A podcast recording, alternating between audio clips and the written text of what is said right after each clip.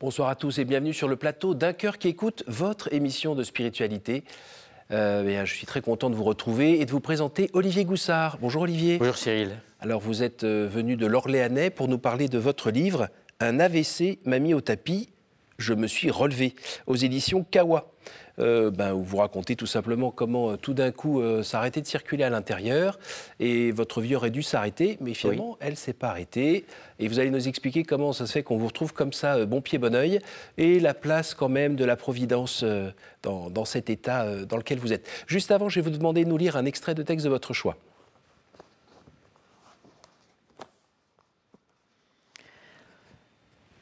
C'est une fable qui, qui s'intitule Le Grillon.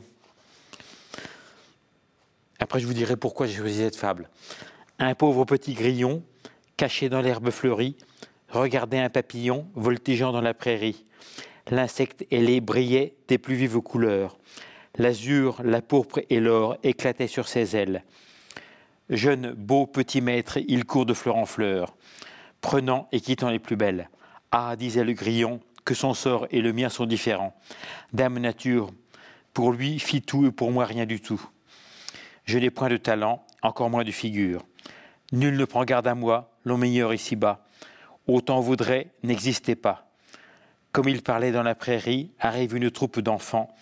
Aussitôt les voilà courant, après ce papillon dont, ils ont tous envie. Chapeau, mouchoir, bonnet servent à l'attraper. L'insecte vainement cherche à leur échapper. Il devient bientôt leur conquête. L'un le saisit par l'aile, un autre par le corps, un troisième survient et le prend par la tête. Il ne fallait pas tant d'efforts pour déchirer la pauvre bête. Oh oh, dit le grillon, je ne suis plus fâché. Il en coûte trop cher pour briller dans le monde. Combien je vais aimer ma retraite profonde pour vivre heureux, vivant caché. Pourquoi ce choix? Parce que c'est un, d'abord c'est un, un hommage à mes soignants. Parce que lorsque j'ai été en centre de rééducation, l'homme que j'étais a dû réapprendre à parler.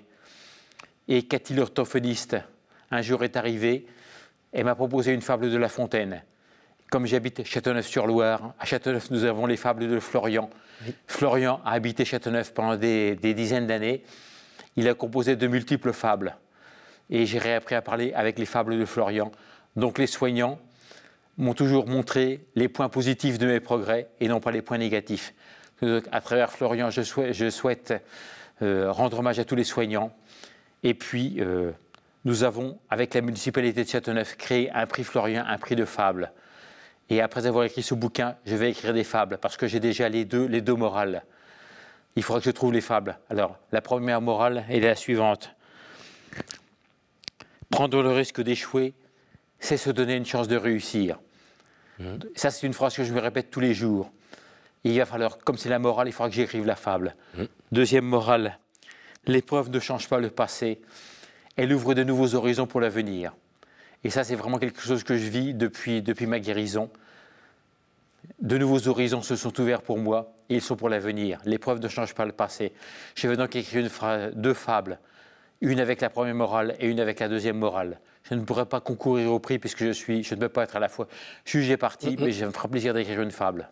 Alors on va aider un petit peu les téléspectateurs pour, euh, pour savoir euh, ben, où on est, qui vous êtes en fait. Euh, car l'homme que nous avons devant nous a eu une vie trépidante. vous étiez donc notaire dans l'Orléanais. Oui. Et en même temps, vous étiez tombé amoureux fou de la montagne. Depuis que je suis tombé dedans depuis que j'étais tout petit. Alors j'ai eu la chance d'avoir... Euh, mes parents m'ont emmené tout petit à la montagne. Et les amis de mes parents, qui étaient des grands montagnards, m'ont fait, faire les premiers sommets. Mhm. Ensuite, j'ai eu la chance, avec des guides de Val d'Isère, de faire de très beaux sommets. Et puis, j'ai eu la chance d'intégrer les chasseurs alpins à Bourg-Saint-Maurice. Mhm. Et dans les chasseurs alpins, j'ai acquis une expérience montagnarde assez importante.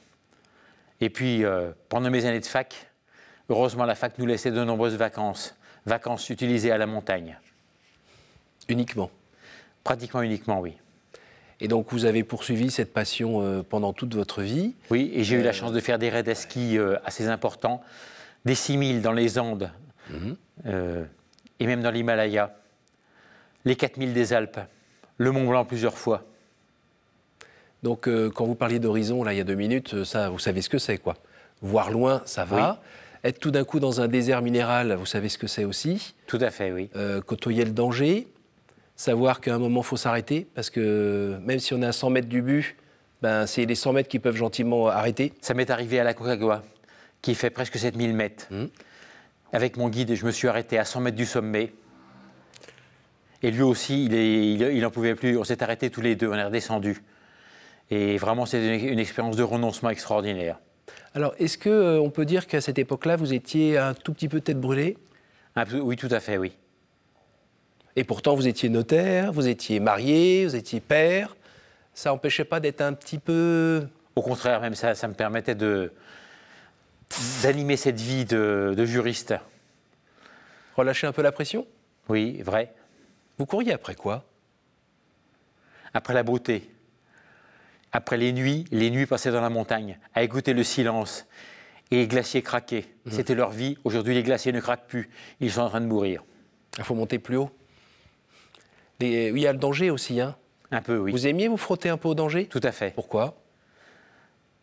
Peut-être qu'au fond de mon cœur, euh, de ma vie, euh, j'aimais bien voir, euh, voir la limite du vide, la limite de, de là où il ne faut pas trop aller. Pour vous sentir vivant? Sans doute. Et qu'est-ce qu'on voit au bord du vide comme ça? On voit sa responsabilité, puis on voit la responsabilité de celles et ceux qui sont avec moi encordés. Et ça change quoi dans après dans la vie ordinaire? Quand on revient euh, dans l'Orléanais? J'ai toujours dit à mes amis euh, qu'il était plus difficile de traverser un champ de betteraves au mois de novembre que de monter au sommet du Mont Blanc. Ça, c'est pour le moral, ça. Oui, Ou bien parce que la terre colle un petit peu oui tout à fait, oui. Et justement, ces, ces vies de montagne, pour partager avec des, avec des amis euh, des choses extraordinaires. On parlait des deux minutes du Mont Blanc. Quand on monte au Mont Blanc, tout le monde dit que c'est facile, mais c'est pas vrai.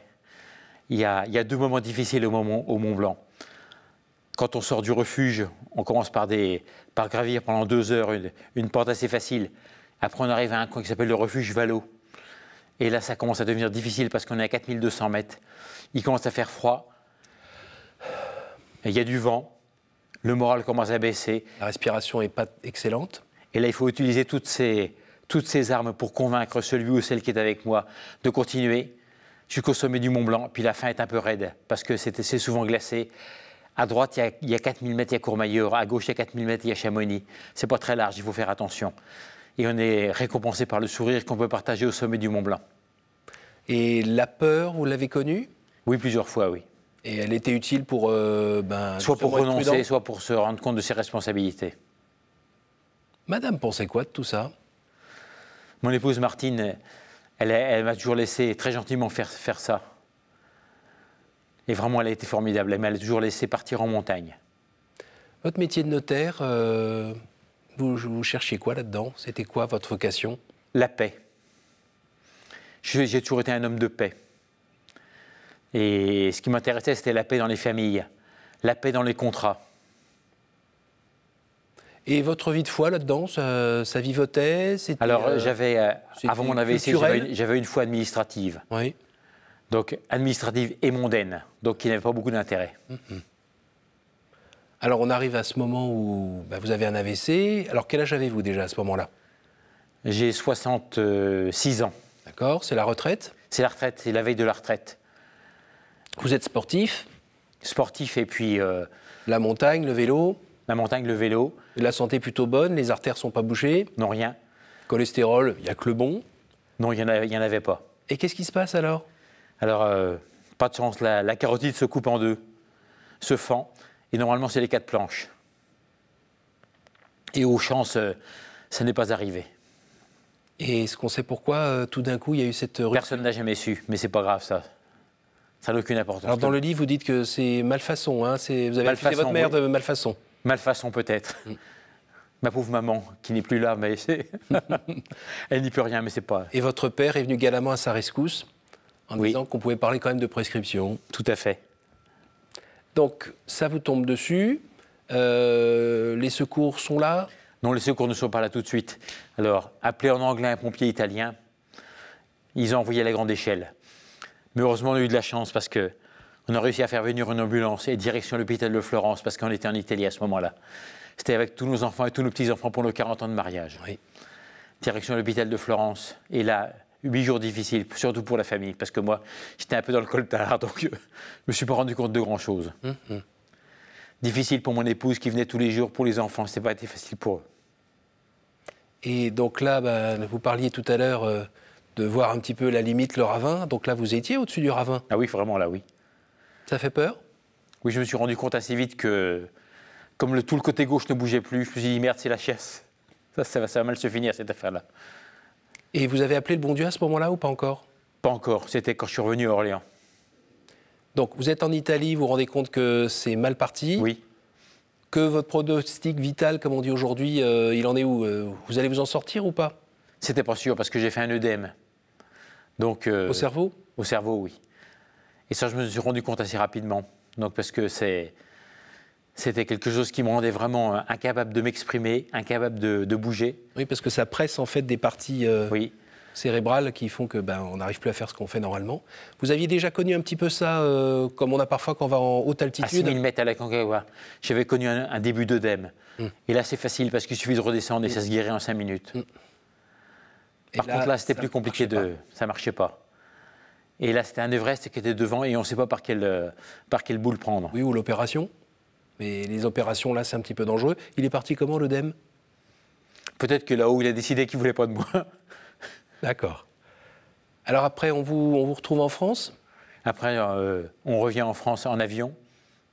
Alors, un, un truc assez drôle en avion, parce que j'occupais avec mes deux infirmiers tout un rang.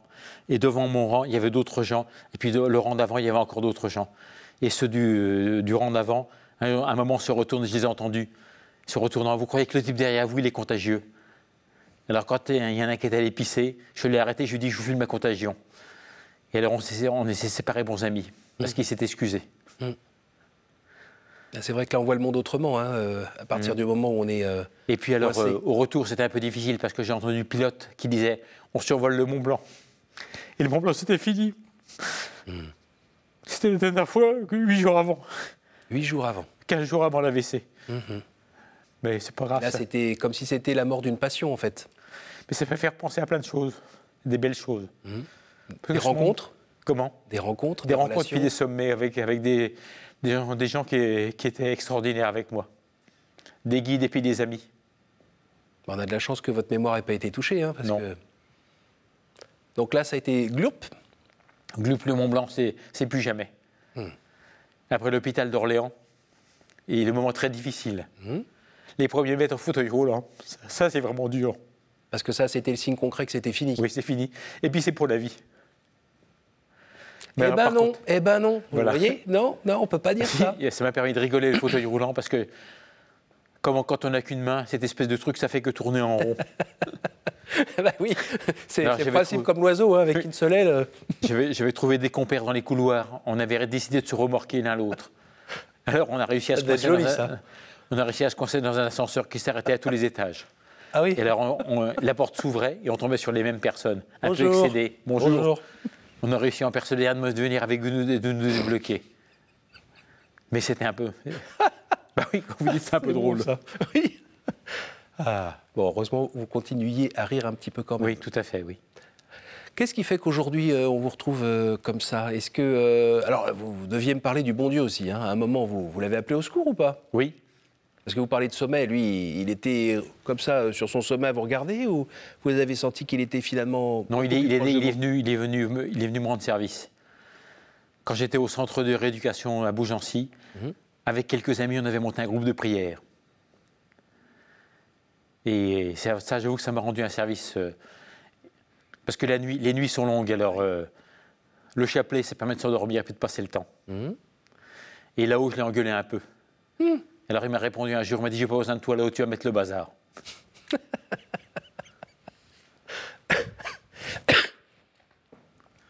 Alors cette vie de foi, j'ai réussi à la retrouver depuis que j'ai retrouvé une certaine autonomie, parce que dès que j'ai récupéré mon permis de conduire, mon premier, ma première chose a été de filer à Chamonix. Dans la vallée de Chamonix, à la Flatière, il y a un foyer de charité. Et c'est un lieu extraordinaire. Oui. Un lieu de foi, un lieu de repos de l'âme, de l'esprit et du corps. Et j'ai rencontré des gens extraordinaires, des, des pèlerins comme moi, des accompagnants qui m'ont qui m'ont fait réfléchir à ma vie de foi, qui m'ont rendu une, une vraie foi, profonde et sérieuse. L'Olivier d'avant, il, était, il avait une foi, euh, comme je vous l'ai dit tout à l'heure, une foi administrative qui n'avait aucun intérêt. L'Olivier d'aujourd'hui, grâce à la flatière, grâce aussi, euh, parce que j'habitais à côté de Saint-Benoît-sur-Loire, au. Père Patrice, qui est un des moines de Saint-Benoît, que je vois régulièrement et qui me, qui me remet dans le droit chemin. Avec qui j'ai des moments de réflexion ex- exceptionnels. Votre vie a vraiment changé. Complètement, oui. Alors, euh, dans le, quat- sur le quatrième de couverture, vous mettez euh, Mon cher Olivier, et si cet AVC avait été un privilège? Oui, ça, c'est une personne très respectable qui m'a dit ça. C'est un peu costaud comme phrase. Oui, oui. Alors j'avais deux solutions. Soit, soit- soit je l'engueulais, Mhm. soit je réfléchissais. Et effectivement, cet homme, de- qui est un homme de foi, un homme de grande valeur, il avait raison de me dire ça. Ça m'a permis de réfléchir. Et c'est vrai que cet AVC, d'un certain côté, a été un privilège parce qu'il il m'a permis d'abord de, de faire le point sur moi-même, de rencontrer des gens que je n'aurais jamais rencontrés avant. L'Olivier d'avant était un vrai crétin. L'Olivier d'avant, il pensait que les psys étaient des malades mentaux. Aujourd'hui, l'Olivier d'aujourd'hui, il est content d'avoir les psys avec lui et, et à côté de lui. Notamment une qui s'appelle Hélène, une femme extraordinaire, qui d'ailleurs a fait un témoignage dans le, dans le bouquin. Hélène est psy et elle m'a sorti d'affaires. Elle m'a permis de surmonter toutes ces petites difficultés, qui ne sont que des petites difficultés. Mais qui, elle m'a aidé à, à sortir de tout ça. Est-ce qu'on peut parler de, de combat spirituel Complètement, oui. Comment vous pourriez le qualifier? Ce combat, je, l'ai mené- je ne l'ai pas mené tout seul. Je l'ai mené avec d'autres. D'abord avec mon épouse, avec des prêtres, avec des amis avec lesquels on va faire des retraites. Et c'était pour lutter pour la, contre la désespérance, par exemple? Non pas pour lutter, pour, euh, pour en sortir, euh, parce que j'ai la chance d'être vivant. Et donc pour témoigner, euh, de, témoigner que la vie est belle, puisque c'est mon dernier chapitre. Et effectivement, la vie est belle. Et je suis heureux de pouvoir en témoigner. Est-ce que de temps en temps, vous avez un, un petit nuage sombre qui revient et qui essaye de, de vous faire redescendre, de vous faire douter, de vous faire regretter, de ne pas être comme avant, de ne pas pouvoir faire euh, autant de vélo qu'avant, de pouvoir, pouvoir euh, skier, monter sur les sommets? Euh, non, parce que euh, comme je suis un peu un homme de défi, j'ai réussi à reskier. et j'ai réussi à remonter sur des sommets avec des crampons, avec un copain guide, qui a vraiment joué son métier de guide. Quand je l'ai appelé, il m'a dit Olivier, j'arrive. Là, tu vas vraiment être le guide. Même là. si le bras ne suit pas trop, si la jambe, faut pas trop compter dessus, pas grave, C'est pas grave ça. on y va. On y va, on- et puis on verra bien. Prendre le risque d'échouer, c'est se donner une chance de réussir. Mm. Et j'ai pris les risques d'échouer plusieurs fois. Et quand j'ai vraiment échoué, c'est que j'avais mis la barre un peu trop haut. Et quand je ne l'ai mis pas trop haut, et par exemple dans 8 jours, je vais essayer de refaire du ski de fond. À mon avis, je vais me casser la gueule. On va bien rire. Parce que le ski de fond, ils sont larges comme ça. L'équilibre va pas être euh, facile, mais on va bien rigoler. Je pars avec un bon ami qui va me relever et on en sortira en rigolant. Qu'est-ce que vous aviez, euh, entre guillemets, un peu euh, trop laissé de côté dans votre vie d'avant? Les autres. J'étais effectivement un peu égoïste. Pas dans mon métier, parce que comme je le dis, un- j'avais un métier de- d'homme de, paix. Oui. Et j'aimais bien les autres. Mm. Dans mon métier de notaire, je crois que j'ai bien aimé les autres. Mais aujourd'hui, je les vois différemment. C'était plus donc dans votre, ben, votre vie de couple, votre vie de famille aussi? Euh, Peut-être, oui. Alors, euh, il y a des, des expériences que j'ai pu mener depuis que j'ai eu cet AVC. Quand j'ai traversé ma petite ville de Châteauneuf avec, en fauteuil roulant, c'est pas facile, ça. Non. Alors, les gens Surtout viennent que me- tout le monde vous connaît, hein, c'est Oui, le notaire. les- les gens viennent me voir et comme un imbécile, ils me disaient Olivier, tu vas pas si mal que ça. Je les renvoyais dans leur but en disant mais non, t'es con, parce que tu vois bien que je suis dans un fauteuil. Et là, j'avais tort de dire ça. Mm. Euh, je pense que la réaction n'était pas, n'était pas la bonne. Ah oui, mais comme dit l'autre, on fait ce qu'on peut. hein. Mm. Et quand on vous croise, euh, on ne sait pas trop quoi dire non plus. Qu'est-ce qu'il aurait fallu dire en vous croisant? Un sourire, tout simplement. Même avec les masques, moi j'ai appris à regarder les gens dans les yeux. Mm. Et ça, c'est on, on reconnaît les sourires, on reconnaît les gens qui sourient, même avec le masque. Et euh, côté foi, euh, dans votre paroisse par exemple, vous êtes un petit peu plus présent maintenant? Oui, parce que j'ai repris euh, des activités de catéchèse pour adultes. Mhm. Ça, c'est passionnant. Comme j'ai bien récupéré, euh, comme la tête tourne bien, Mhm. grâce, à, grâce à la médecine, euh, j'ai repris plusieurs activités. J'ai été élu comme conseiller municipal. J'ai même repris des activités de médiateur. Je suis retourné sur les bancs de l'école. Moi, le prof de fac, ça m'a fait drôle de me retrouver sur les bancs de l'école à passer un examen. Ça date de combien de temps cet AVC Maintenant, il a 5 ans. Et c'est comme. euh, on a l'impression que c'est pas une progression comme ça, mais comme des, des marches. Il y a des petites marches, oui, step by step. Et il y a des rechutes de temps en temps? Euh, physique, pas trop. Moral, ça arrive, oui.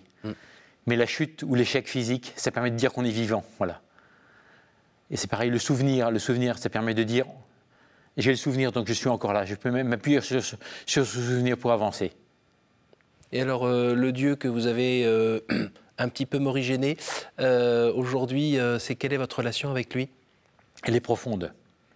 Grâce à mon épouse, grâce à mes amis qui m'accompagnent sur, sur ce chemin de foi, des amis prêtres, euh, l'évêque d'Orléans, qui est un homme extraordinaire, Jacques Blacard.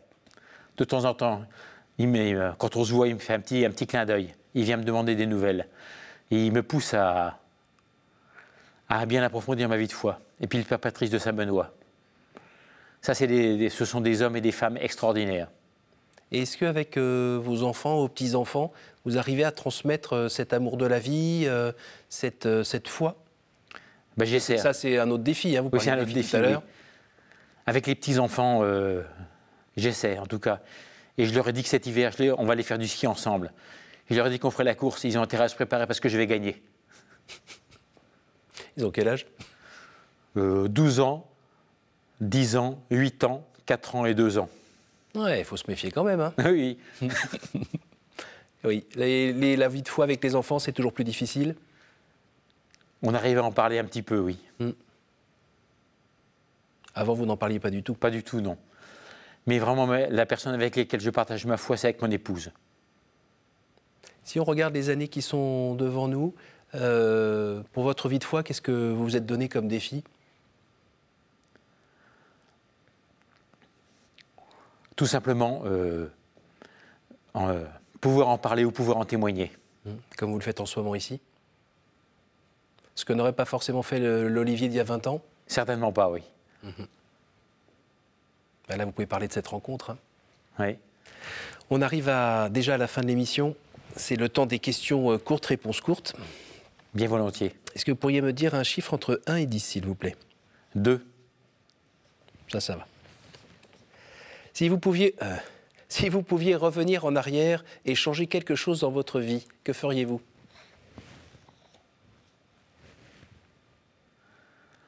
Être plus attentif aux autres.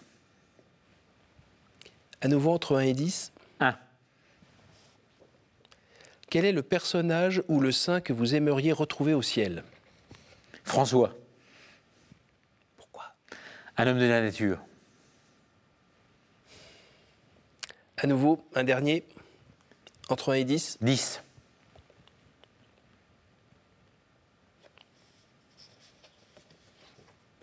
quelle est pour vous la plus belle fête?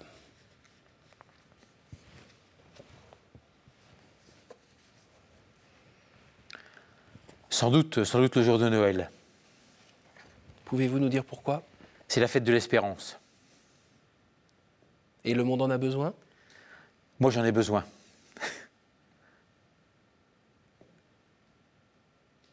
Merci beaucoup, Olivier. Merci Cyril. Merci beaucoup. Est-ce que vous pourriez nous dire euh, en un mot ce que vous avez cherché à nous dire dans ce livre Un AVC m'a mis au tapis, je me suis relevé aux éditions Kawa. Simplement que le, la dernière phrase du livre, l'épreuve ne change pas le passé, elle ouvre les horizons de l'avenir. Et que devant moi, depuis cet AVC, j'ai des horizons exceptionnels et extraordinaires. Horizons de foi, horizons de relations humaines, horizons pour mon corps. Super. Bah, vive la vie. hein. Oui, vie, et la vie est belle. Merci beaucoup, Olivier. Merci, Merci, d'être- venu nous partager tout cela euh, euh, en venant d'Orléans, grâce à votre euh, super voiture automatique avec euh, volant. vous pouvez gérer ça avec une main. Chapeau. Merci à vous tous pour votre fidélité. Je vous invite évidemment à partager cette bonne nouvelle, ce beau témoignage grâce à notre site www.ktotv.com. Et puis, ben, je vous donne rendez-vous euh, pour une autre émission la semaine prochaine, tout en remerciant l'équipe technique qui nous a permis de réaliser cette émission. À la semaine prochaine.